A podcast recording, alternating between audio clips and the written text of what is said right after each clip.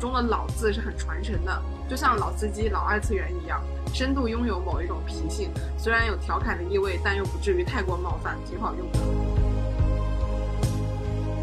换个频道，嗯，比如说你刚才在做数学，你现在累了，就是学会法语就会好一些。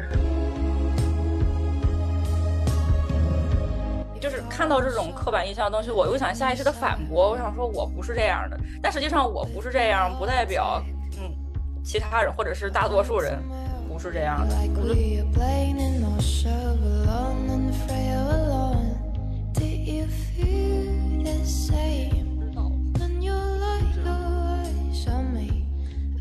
我其实有点不记得，就是我们为什么会突然想要聊精神老中这个话题。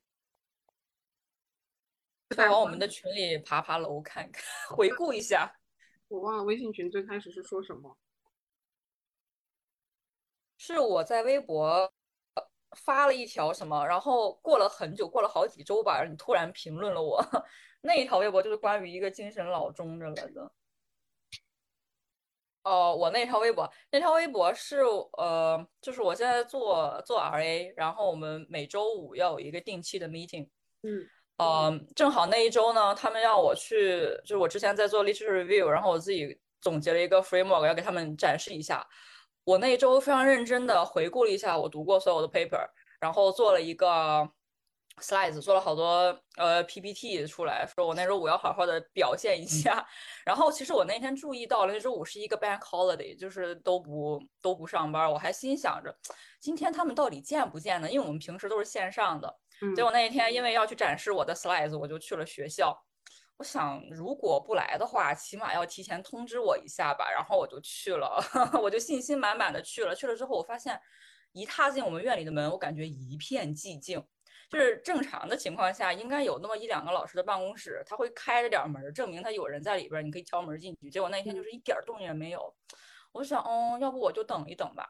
我当时注意点，注意到了这一点。诡异，但是我也没有放在心上，我就就去了我们那个 PGR 的嗯公共活动室，心想等一等吧。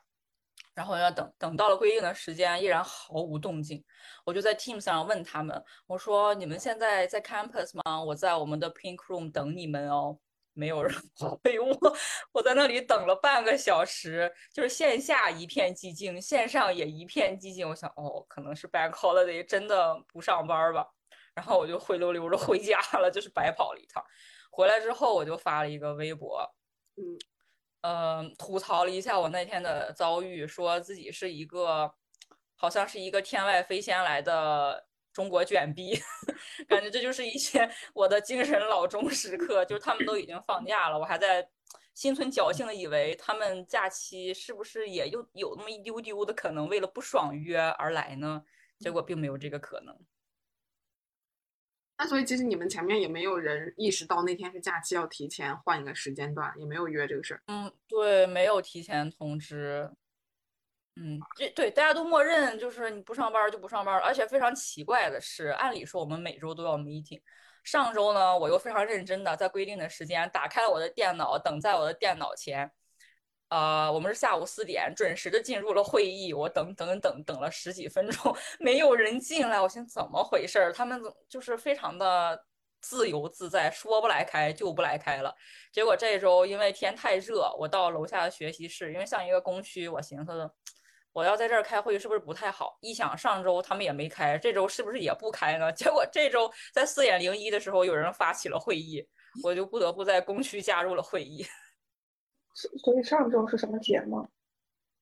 没有，上周是工作日，但是他们也没有开会，我觉得很奇怪，就他们不开会也没有提前说。就是在我这儿对吗？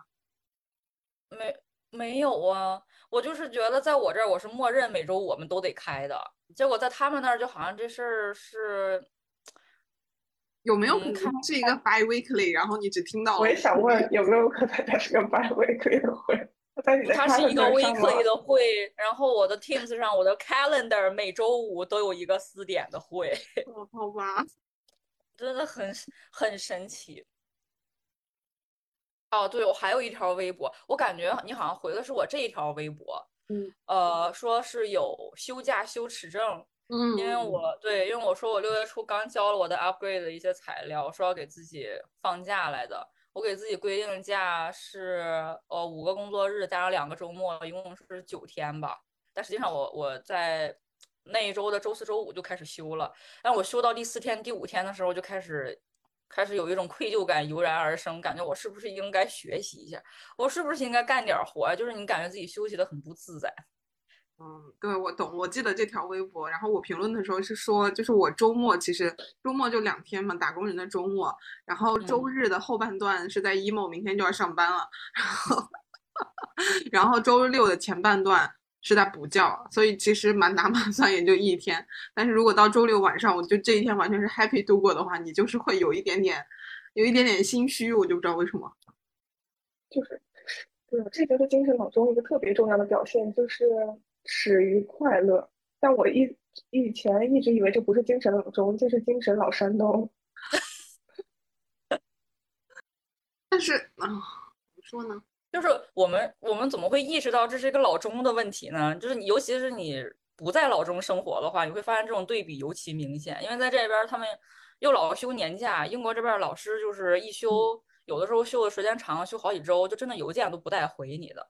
嗯。我觉得这这种情况对于嗯带本科和研究生的老师，尤其是哪怕现在是论文季，你可能需要他们给你一些指导，但是如果他们在休假的话，你有任何问题，他们也是不会理的。当然，好像 PhD 的话是稍微好一点，就是他我最开始跟跟我的 supervisor 们见面的时候，他们就说。他们的休假呀，所有假期都是不影响 PhD 的，跟他们联系的。就他们看到 PhD 邮件，他他们会回，嗯，那其他人的一概不回。嗯，我也有记到，就是有有时候老师会说，就是可能这两天大家的邮件会不会立刻的回复，然后从哪哪一天的几点开始，我们会陆续处理，就会有一个这样的通知。我我我自己想了一下，我感觉这种问题其实跟你过去是如何度过。假期相关的，因为我感觉从小好像每个假期都在为未来即将到来的事情做准备。就是我觉得，就是可能中国同学唯一的假期就是高考后的那两个月，如果你没有去学车的话，那就是唯一的假期。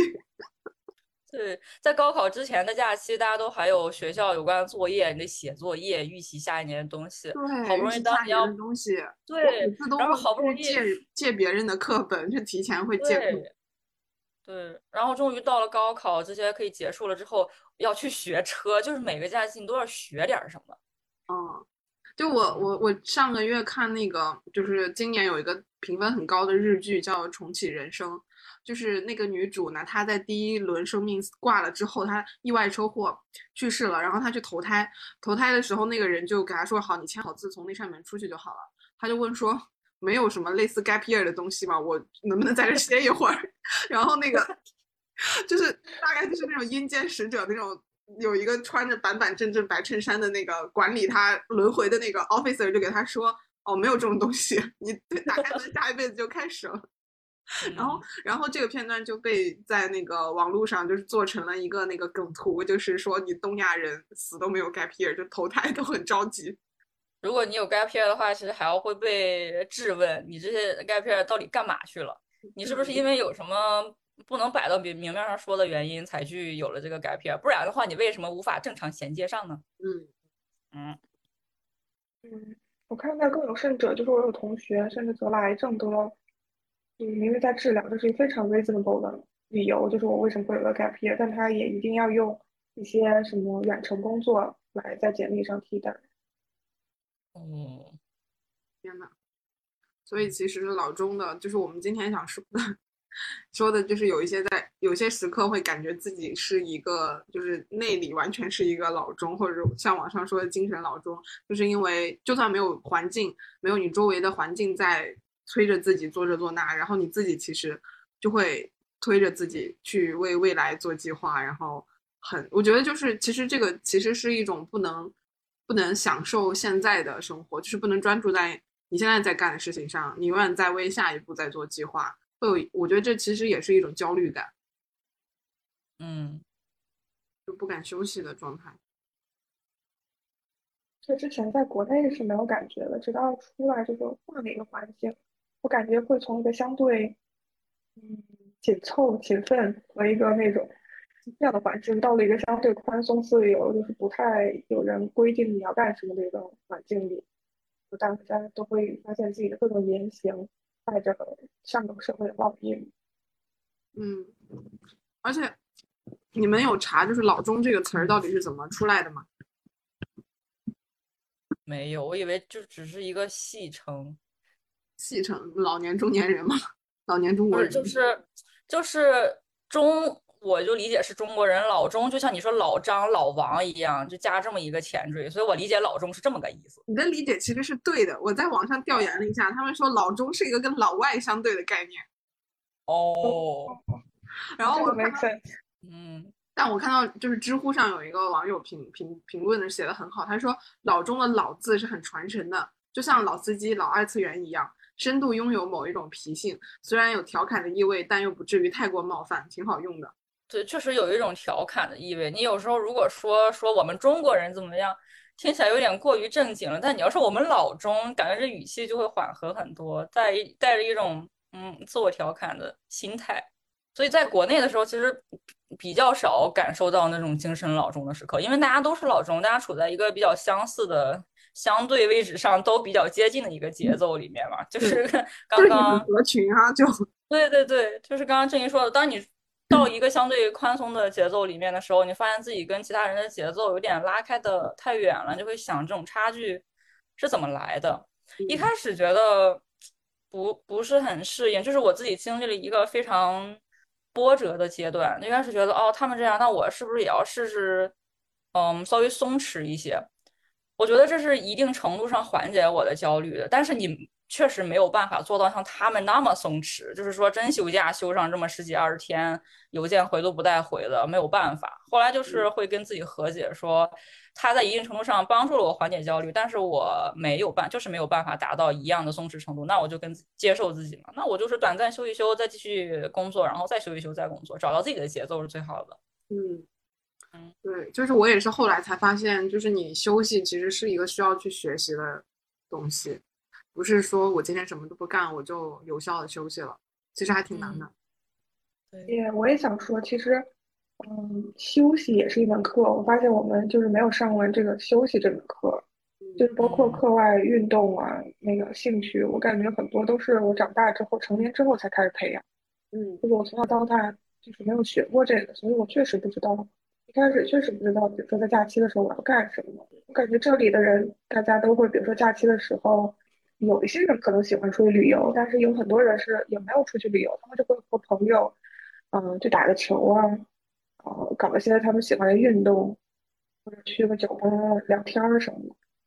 嗯，我感觉这个东西都不是天然形成的，都是要去学习习得，就是怎么样去玩这件事儿。嗯，就有效休息这个这个课题是我们没有接触过的，像。嗯，就先不说小孩儿，就成人吧。我觉得在老中里边 有有现在一个非常常见的休息方式，就是刷手机。其实很多年轻人都觉得周末的时候刷刷手机觉得很开心，好像平时刷手机的时间很少。但实际上，就是休息最好的方法是让你的大脑不接受少接受一些信息，然后让它放空一下。所以像冥想呀，包括你在草地上躺着。就是晒太阳都是很好的休息方式，但是如果是不断刷手机的话，它只会让你的大脑越来越忙碌，它没有办法松懈下来。嗯，是，就像我们这种办公室工作者或者脑力劳动者，其实最好的休息有两种，一种就是，一种就是换一些体力劳动，比如说你说晒，轻则可能晒太阳，然后，然后重则你可以去健身房做一些这种运动。其实运动之后的荷尔蒙是。特别高的运动之后是特别快乐的，你不会觉得什么刚才我两三个小时在健身房又浪费时间了，不会有这种感觉。然后另外一个，其实对脑力劳动者最好的休息并不是睡觉，就是我们可能传统上老觉得我脑子累了我要休息一下，但其实脑子最好的休息是换换个频道。嗯，比如说你刚才在做数学，你现在累了，就是学会法语就会好一些。你这种休息方式好多，就是你这一个就是一个。是科学研究的，因为我发现就是，嗯，脑子累了，其实多睡是没有什么帮助的。嗯，就是必要的睡眠是有要有的，但是睡太多是没有什么用的。对，是的。嗯然后我们刚才说的老中相关的东西，其实都还是讨论就是和自己相处，或者说就是意识到自己和周围环境，就是对于假期啊以及敢不敢休息这一块的区别嘛。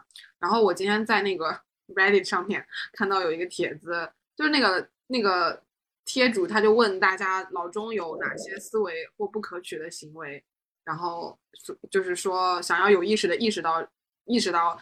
啊，认知到老中的行为，然后不想做老中人，然后底下就有挺多评论，我觉得其实还挺精彩的。有一个人就是说，啊，老中喜欢当颐指气使的教师爷，非得什么都排个三五九等，别人犯错就逮着机会输出之类的。总之就是小肚鸡肠加社会达尔文。我感觉这个其实有点像，就是我们经常吐槽那种爹味的东西。对对对，我刚刚想说，就是那种颐指气使的感觉，脑海中第一反应就是一些爹味儿的形象。但是怎么说，他我现在看到这种东西，我就觉得它是一个就是 general 和 specific 的关系。你感你听起来它很像一个刻板印象，但是它好像确实普遍存在。但是就是看到这种刻板印象的东西，我又想下意识的反驳，我想说我不是这样的。但实际上我不是这样，不代表嗯。其他人或者是大多数人不是这样的，我觉得他说的其实有点道理吧。包括我我们在电影里面，就是有很多国家出现的场景，我指的是《流浪地球二》哈，就是有很多国家出现的场景里面，中国的形象设置其实就是你刚刚说的那种形象。啊，是的，我觉得他这个有一半句我特别赞同，就是非得什么都排个三五九等的。我觉得这个其实是我觉得包括我在内都无法避免的。我感觉就是。在你的生活环境中，当一个人说他，比如说他是哪里毕业的，或者是他之前在哪里做什么工作，他做什么工种，你就可以在心里给他排排列出来，根据他的比如说技术含量啊、入门门槛啊，然后可能大概的平均薪酬啊，你就是会能排排出一条三五九等。我觉得这个其实是挺可怕的一点。是我有时候在和老钟 打交道的时候，确实有一些害怕，因为平常我是。我比如说出去参加什么学术会议都是非常开诚布公的，就大家有问我，比如说我在哪里读博，哪里读本科，我都会很，啊，很正常说出来。你你也知道，我们的本科常常会让人觉得很有趣，嗯，然后就可以继续聊下去。但是我有一次就遇到一个非常德高望重的中国的在美国的一个，就是一个美中国人，但是在美国的学校里教职非常高，然后。他就先是跟我聊了一下，觉得我当时讲的那篇论文特别有意思，然后提了很多建议，也给了很多特别好的反馈。然后我就觉得他是一个非常好的人。但是他突然 by the way 问我什么本科，然后我跟他说了一下，他就石化了，他就不知道该说什么，然后有一种很尴尬的样子就走了。嗯，所以他是哪里的本科呢？清华，这个是可以剪进去的吗？我是觉得他都那个程度了，没有必要这么在意学生，一个比他小这么多的人的一个本科学校，嗯，好像冒犯他到了他。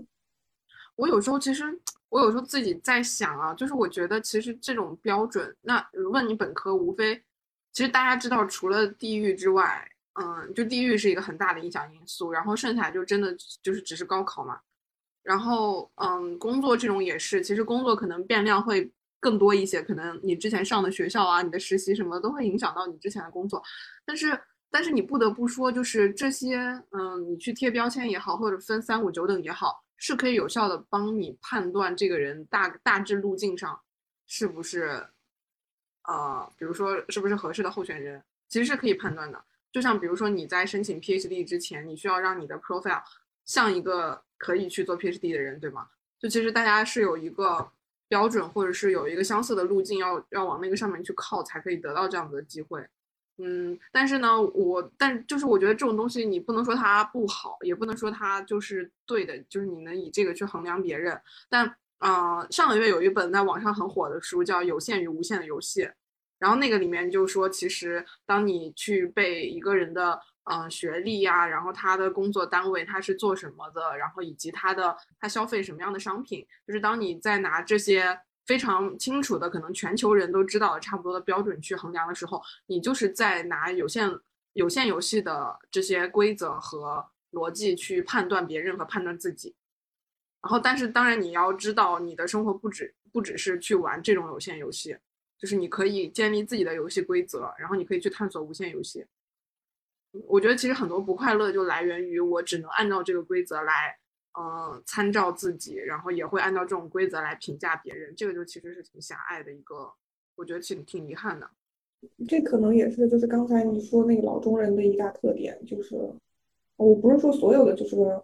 嗯，在海外的中国人都是这个特点，但是，一旦你是被这个枷锁所困住的话，你可能就是对，就是，尤其是对于这些有限游戏的胜利者，就是因为我赢了这个阶段的游戏，然后我在这个游戏的终点，那对于每一个来的或者正在经历这个游戏的人，我就我不一样，我通关了，然后我在这个游戏上掌握了绝对的成就感，那我就要以这个游戏的规则来评判每一个人。嗯，但其实，但其实。在这种游戏，就是所谓的有限游戏的框架下，没有人永远是胜利者。嗯，对你越被这个游戏规则荼毒，你越会难受。嗯，就是因为总有人都有弱的时候，每个人也都可能成为弱者。是，所以，怎么说？祝大家玩的开心。就是我觉得看到好多人会说，就很多年轻人会说自己一手好牌打的稀烂，然后他就会数列举自己的好牌是哪是哪里。所谓的稀烂，也只是在经济下行的情况下找不到工作而已，找不到一份就是他曾经理想的工作而已。但是这就是一个明显的，就是你拿着你以一种不变的规则或者标准去评判这个十分变化多端的世界和自己。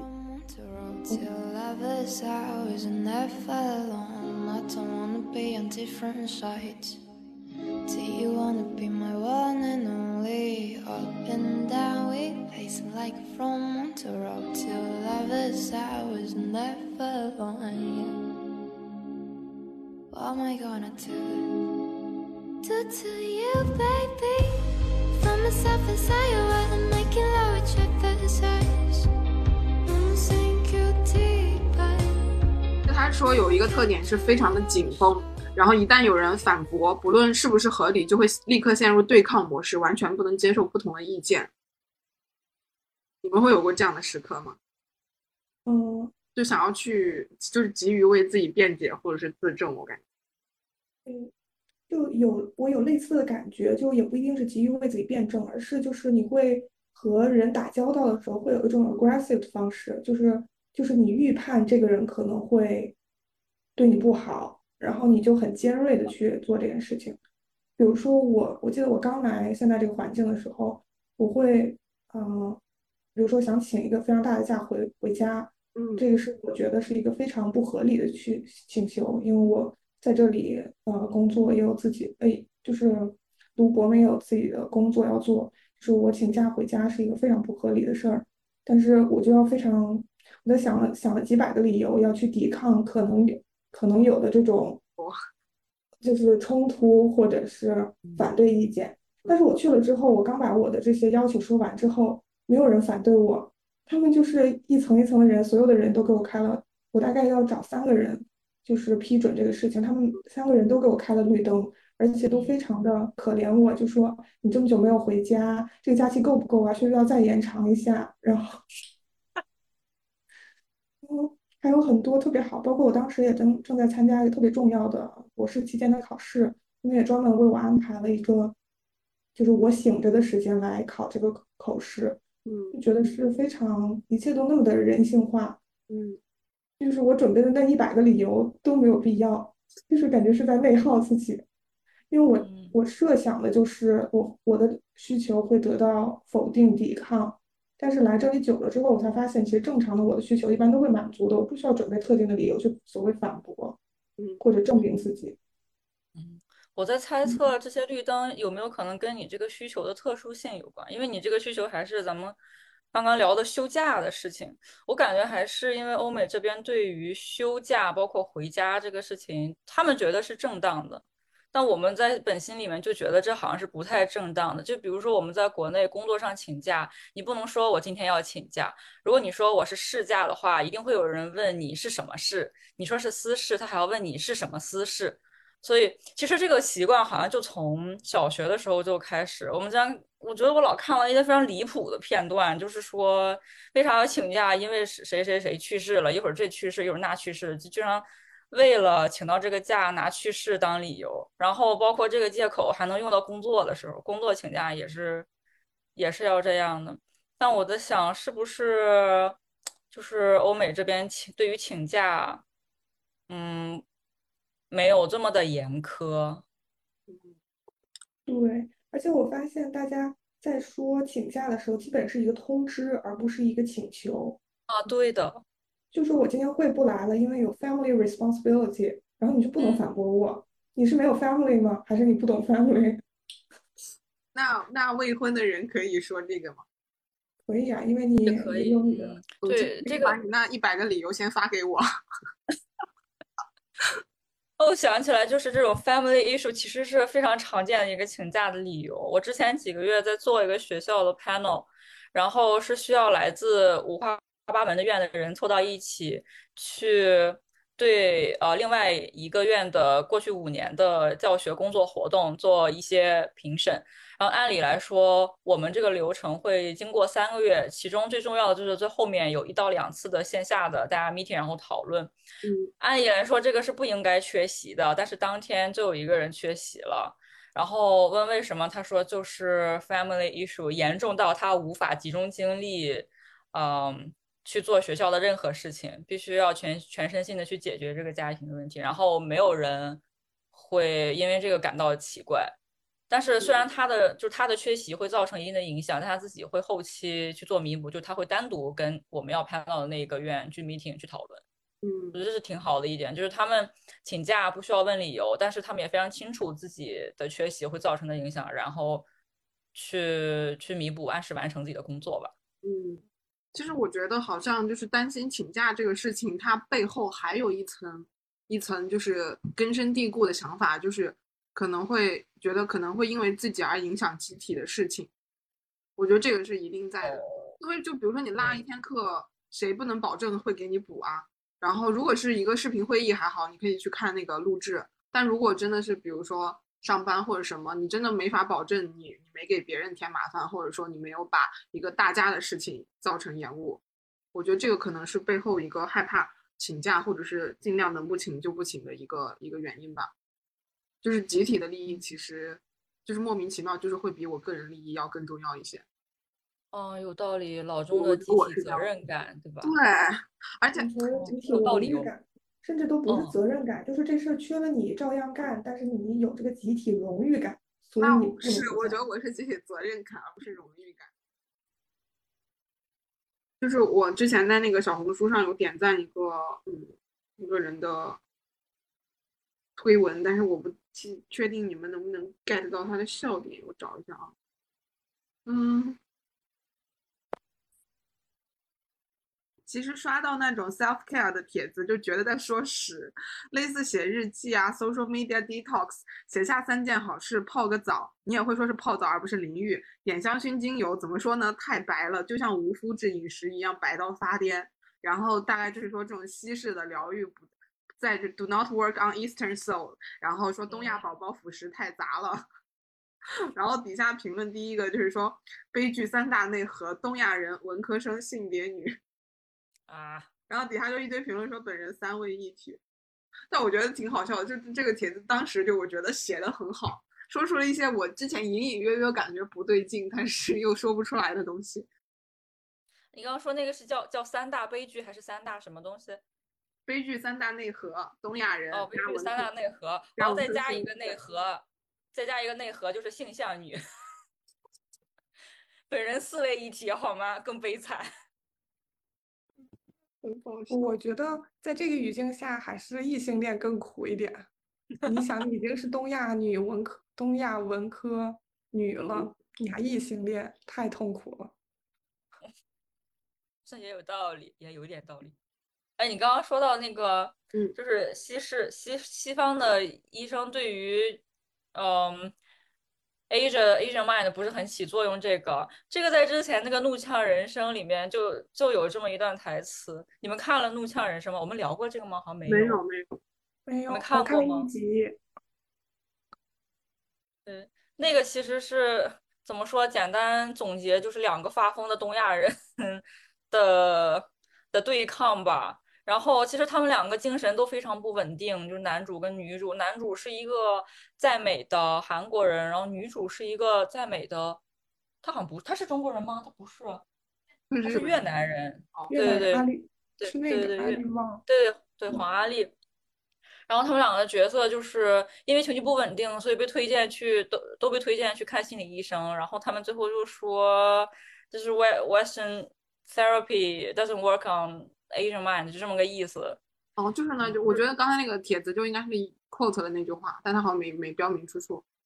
对，就是我觉得有有道理吗？可能 可能有点道理吧。我觉得哦，对对，他说最更适合东亚人体质的方式是算命。对，是玄学。嗯，我感觉最适合东亚人就是走通向自由，然后那个获得平静的方式就是发疯。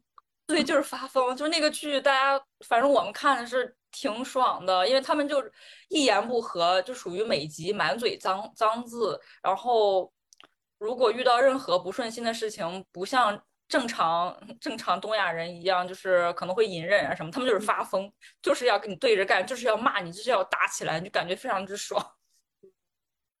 就是颜真嘛，颜真就是教大家如何生活，不内耗自己，然后去外耗他人，就是化内耗为外耗，搞别人。我发现最多就是。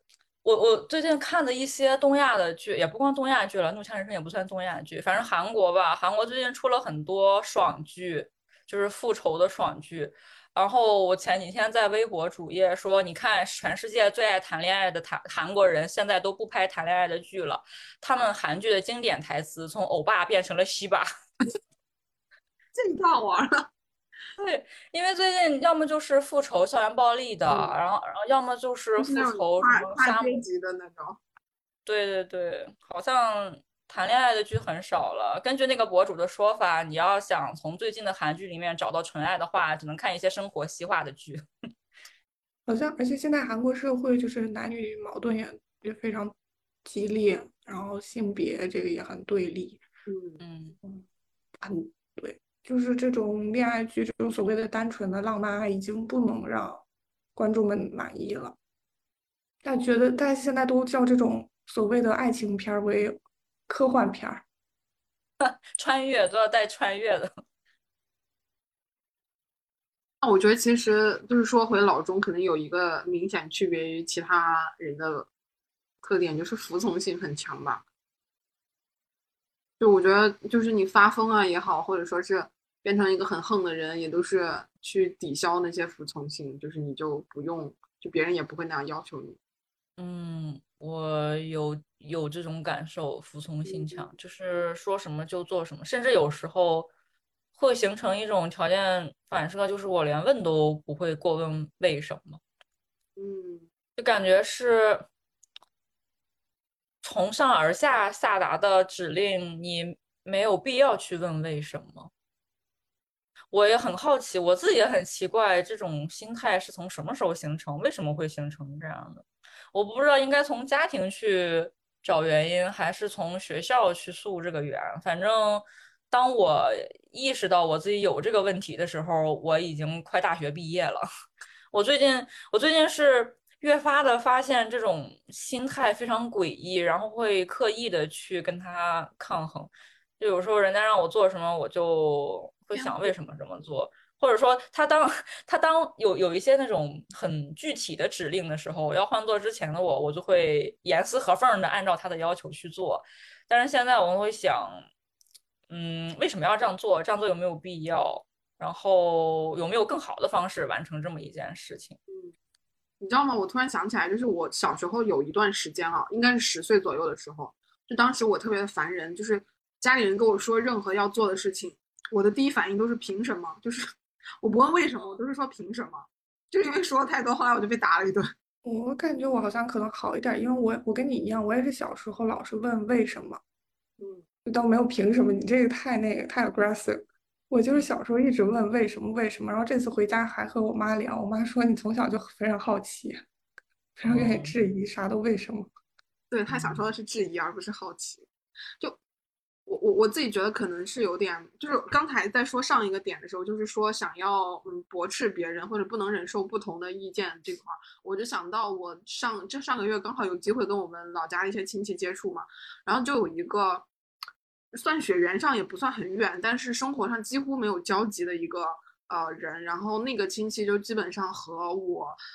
和我父母是同同样的年龄的，然后他的儿子也跟我是同一级的学生，但是我们在学校里面，因为我们都知道是亲戚，但是也从来都没有当过同学或者朋友嘛。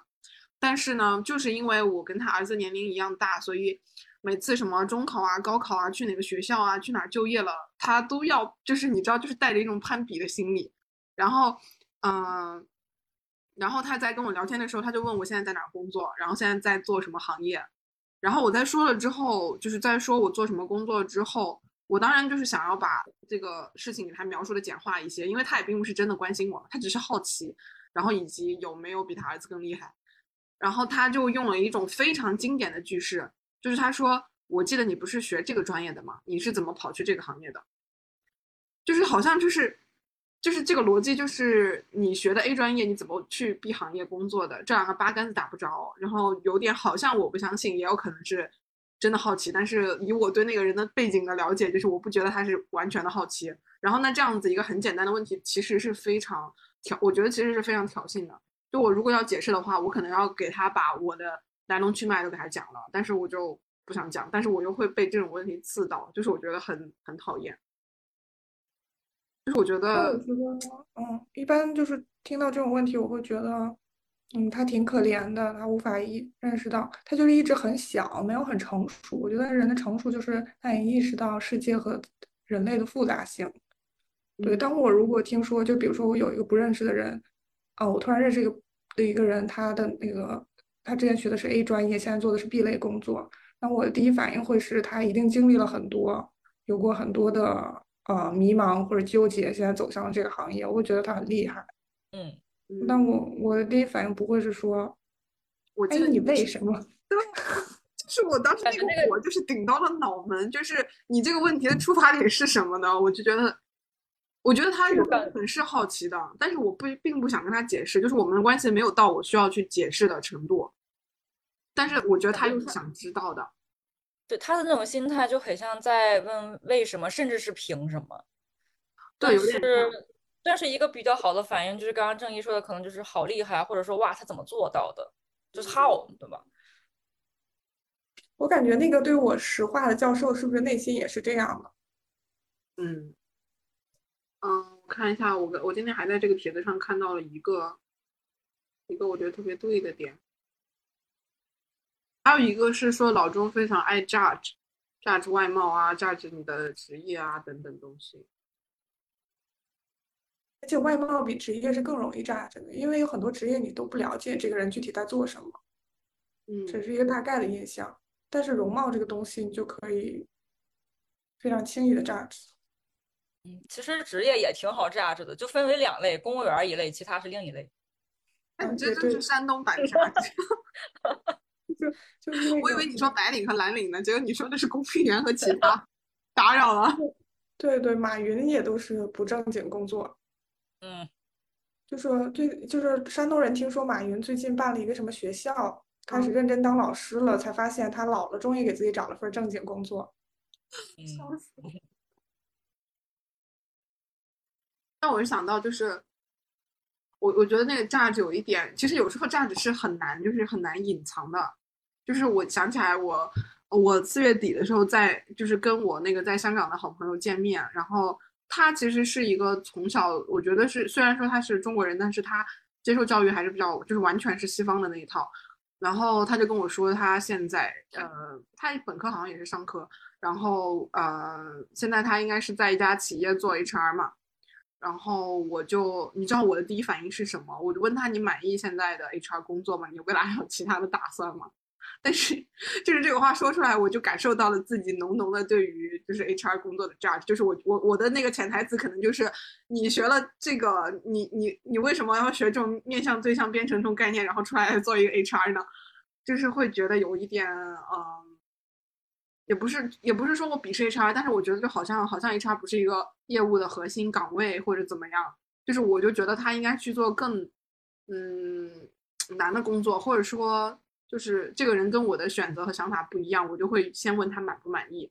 我觉得这个其实是挺差的一点。嗯，然后但是我那朋友就跟我说，他现在他们公司就是招那种刚毕业的。大学生就第一轮面试都是他，而且他是有一票否决权，所以他觉得自己有很大的权利，而且团队的人也很 nice，他觉得现在挺满意的。嗯，就我觉得我说一个，我也有这个价值本性，就是除了除了一个公司里的非核心岗位，我觉得老老中人大多数还是。会对职业画一个三六九等。你说的这些非核心岗，其实已经算是这个链条上比较至少是中层的位置了。像下边什么营业员啊、货车司机这些，超市收银员，这才是真正的职业鄙视链里边比较靠下的位置了。但是我感觉在在至少在英国这边的话，嗯，没有这种区分。你会发现超市里收银的有很多年，就是很很年轻、很机灵的人，你感觉他们。很帅气，by the way，对，就是很帅气。他们并不觉得在餐厅里面当服务员或者在超超市里面当收银员是一个很羞耻、活得很不好的表现。相反，人家觉得在这里工作非常的开心。嗯，啊，在为自己想要的工作努力挣钱，这就是值得的。嗯，而且其实有时候我觉得，就他们的工作才是真正有产出的。就比如说，我今天给一五十个人结账了。或者说我今天就是搬了一百斤的东西，那那你这这这个用途就实际的发生了呀，然后你就拿了钱。但你说我写了一周的 PPT，那最后可能真的是什么都没有。对，而且我觉得他们会很比较少有内耗吧。我还是挺，就是我来遍这边之后，我是真心的特别特别尊重，也特喜欢，就是身边的这些所谓的在国内可能做这种所谓基层甚至底层工作的人，那他们其实在这边都是过着中产的生活的，因为他们。比如说修车在这儿比大学教授赚的还多，好吗？啊，应该是的。你看那个 Sheldon 的哥哥，他不是开了一个轮胎行嘛，后来做成连锁店，应该很有钱。对，还有就是在可能卖汉堡或者超市结账这种比修车稍微没有那么有技术性的，但可能就跟大学博士生拿的差不多吧。就是对比一下，对比一下这些。嗯，所以我觉得其实爱榨汁，就是我感觉我自己可能也无法避免这一点。就是我觉得我可能能避免，就是我当着人家面说你，我觉得你这样可能不太好，或者说，但是我其实内心的那个想法，就其实还是，如果这个人对于职业或者说对于工作的想法，尤其是这种我觉得重要的事情，可能跟我的价值排序不一样，我就会替他担心或者是提醒他。就这其实挺特别没必要，我觉得这个其实是一个。是一个问题。说这个是不是还？我不是说所有中国人都这样，但是我觉得其实有相当一部分是这样的。我至少我就是这样子。你有没有觉得这个就是跟跟职业相关的价值也跟老钟的那种焦虑有点关系？就好像说，比如说做 HR 这么一个工作，好像他之后的职业发展路径就不太好了。就是我们总想一步一步的往后计划到一个。嗯，就是让自己的人生要不断的往上爬。HR 这个活儿叫干部司。对，其实你想啊，就是我觉得每个公司的那种中台，就是什么 HR 啊、财务啊这种岗位、法务啊这种，它其实都不是一个让业务增长的岗位，但是它又是必要的。那其实有，我觉得这个可能关系，有些人在集体里面，他就愿意做一个。必不可少，但是不是那么呃，就是靠我来拉单啊，这这样子的人，有的人可能就想要做一个我我想来推动一些事情发生。我觉得你你也不能说就是人家不重要，我觉得这个其实，嗯，就可能像这种爱出风头的人，或者想感受到自己重要性的人，会比较喜欢前台的业务。然后你就会担心中台的人，你们发展的好吗？其实其实可能也不了解人家的发展路径。就如果你你问他，你对你当前这个工作满意吗？有没有心里面在在想，就是哦，HR 之后还能再做什么呢？如果要再往上爬，就是职业要进一步发展，应该怎么办呢？嗯，是觉得这个比较容易到瓶颈吗？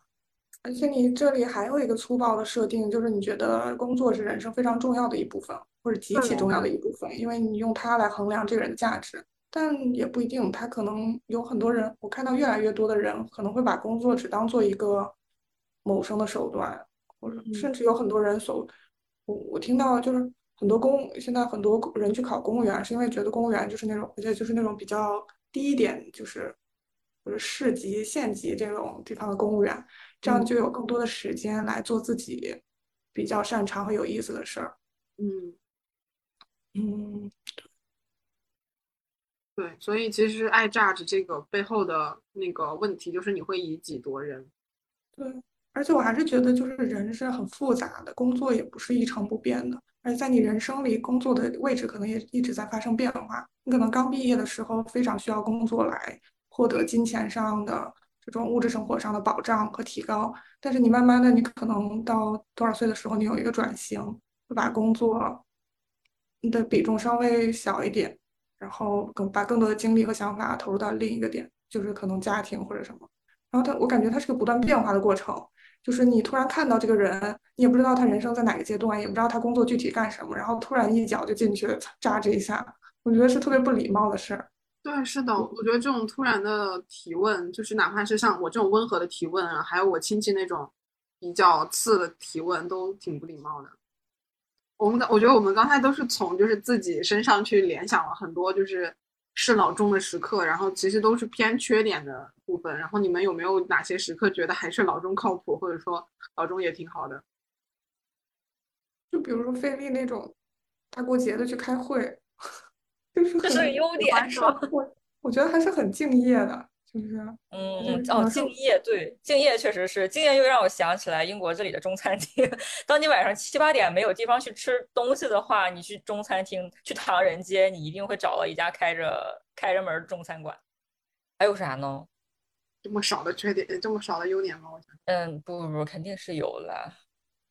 我觉得还有一个优点，我觉得确实是优点，就是就是很儒家的那一套，就是要那个要进步，要精益求精，要卷，是要追求卓越。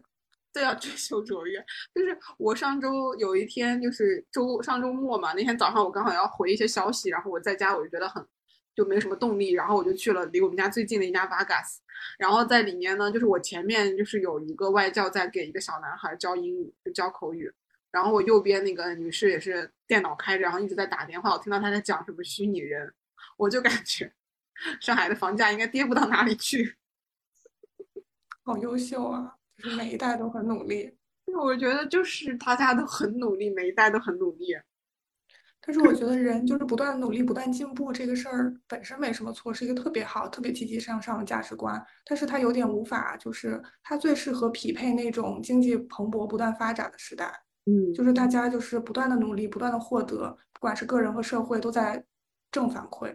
但一旦进入可能比较下经济下行、比较迷茫的时代的话，这个价值观就会被崩，就会崩塌，甚至会有一些反噬的作用。就是你不能应对这种社会的复杂性和历史给予的复杂性，就是是吧？我们有时候做研究就有模型，模型最重要的就是那个 assumption，就是预，就是那个那个东西。假设，假设，假设嘛，然后那个假设你你要是假设就是未来明天会更好，越来越好，是一个模型，但你万一你这个假设不是这样的话，那这个模型就很成问题了。我觉得其实现在有有这样子的迹象，就是可能你前二十四年都这个假设都是明天会更好，努力就会有回报，然后等到你离开了那些告诉你假设的人，你突然发现不是这样。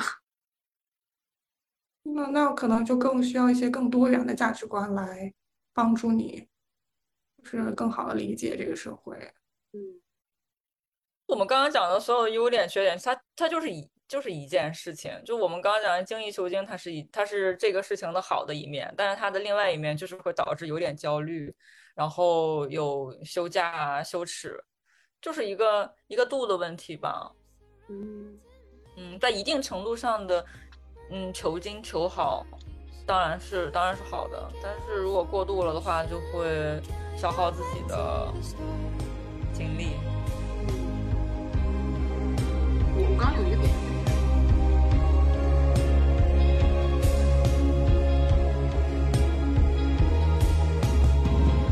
You found my shot, I left me inside with my heart attack. I want you to marry me like we are blaming ourselves alone and afraid you're alone. Do you feel the same when you light like that